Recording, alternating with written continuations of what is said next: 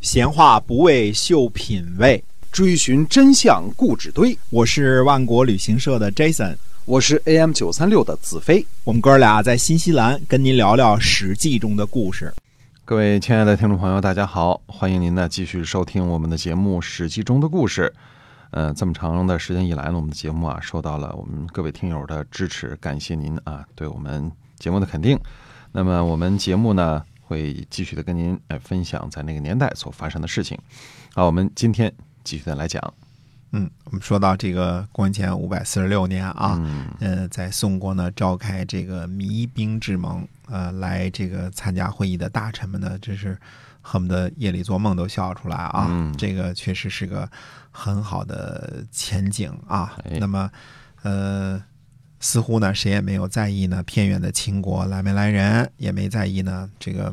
是不是没有吴国什么事儿啊？嗯也没想起来至高无上的纣王室周啊王。室对，哎，晋国和楚国呢，各自驻扎在南北的两边儿。嗯那么，呃，智莹呢对这个赵武说呢，说楚国的气氛呢不太对劲儿，恐怕有这个祸患。赵武说呢，说我们向左转个圈儿呢，就能到宋国的都城，能把我们怎么样呢？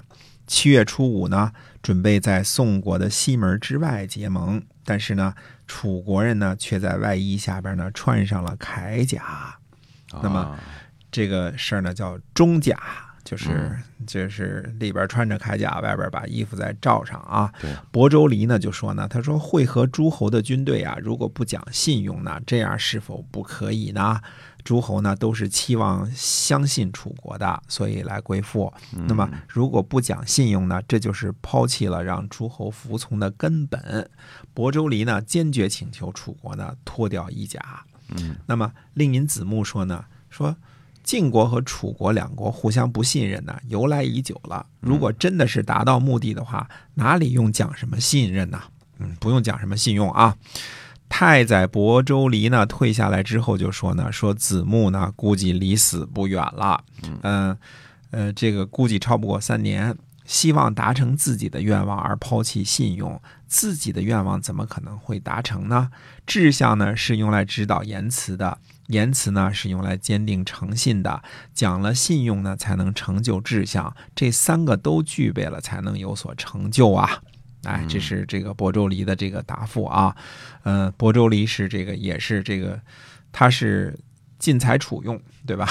他他老爸是这这个上边上辈儿是这个伯宗嘛，被这个晋国杀害了之后，伯家才跑去这个楚国的啊。嗯楚国人内穿铠甲这个事儿呢，也被晋国探听到了。赵武呢甚为担心，就告诉了杨奢书相。书相说呢，没什么可怕的，匹夫一次不讲信用，必定没有善终。如果会合诸侯的轻视而做出不讲信用的事儿呢，肯定不会成功的。嗯食言的人呢，不会有危害。就是不需要先生您担心，以信用召集别人，自己伪诈来达成目的，没有人会跟从他的，哪里能危害到我们呢？而且呢，我们靠着宋国以消除危害，我们的军人呢才能够拼命呢，和宋国人一起拼命，可以抵得上两倍的楚国。你有什么可恐惧的呢？再说也不至于如此啊。说这个弭兵来召集诸侯啊，这个呃，在使用兵器来害我们，那我们得到的好处反倒会很多的，不用担心。嗯呃，怎么说呢？晋国的赵武和叔向都是正人君子啊，这个。嗯但是呢，楚国的令尹子木呢，显然并不那么特别的君子啊，啊看出来哈、嗯那么，呃，即使呢，这个除了这个呃呃楚这个楚国人内穿铠甲这件事儿啊，出了这样的事情之后呢，呃，晋国的大臣们还是想的比较简单，可见晋国的几位大臣对对这次弭兵之盟呢，确实是没有什么万全的准备啊。呃，相比较于这个楚国人来说，那么对于楚国人内穿铠甲这件事儿的紧急处理呢，嗯、也略显这个简单粗暴啊。嗯书相所说的呢，楚国人不会动刀动枪来谋害晋国的大臣，这个呃可能是这个没有错误的，对吧？呃，除了这一点之外，难道就没有什么其他可以担心的吗？嗯嗯，虽然没有被刺杀的这个要命的危险啊，这个没有被围攻的危险，但是其他事情也应该仔细想想啊。对呃，只是排除了这种动刀动枪的可能性，就不应该再深一步想想了吗？这个晋国人，这个对于这次弭兵之盟这个考虑啊，确实不太周到，有点到了令人担心的地步了啊。嗯其实交相见也呢，还有另外一个含义，那就是天下的诸侯们呢，虽然得到了和平，但是原来呢是什么制度呢？是侍奉一位盟主，现在呢变成了侍奉两位盟主了，嗯对吧？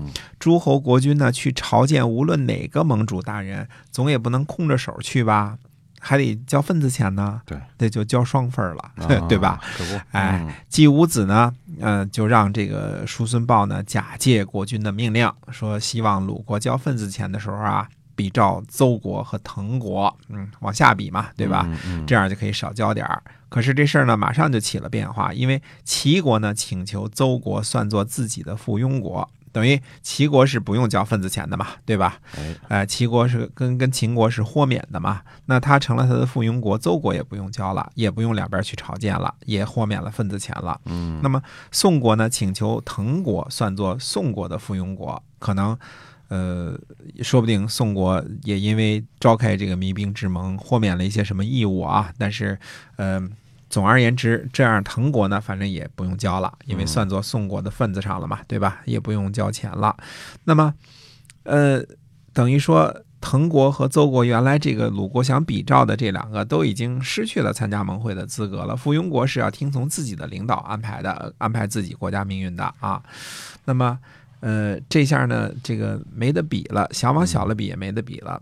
这个叔孙豹就说呢，说邹国和滕国是人家私属的附庸国，我们鲁国是列国之一，我们怎么能跟他们比照呢？我们应该跟谁啊？跟魏国、宋国这样的国家比照，这才叫匹敌呢，对吧？于是呢，鲁国呢就这样参加了盟会。史书上呢不记载叔孙豹的族名，就是说叔孙豹这样呢是违抗了命令，因为嗯季武子是不想让他这个。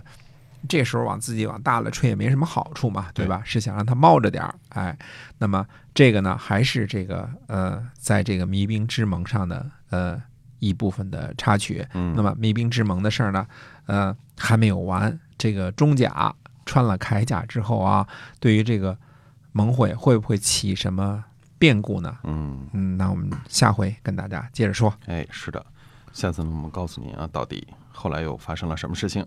所以今天我们史记中的故事呢，就先跟您聊到这儿，感谢您的收听，我们下期节目再会。再会。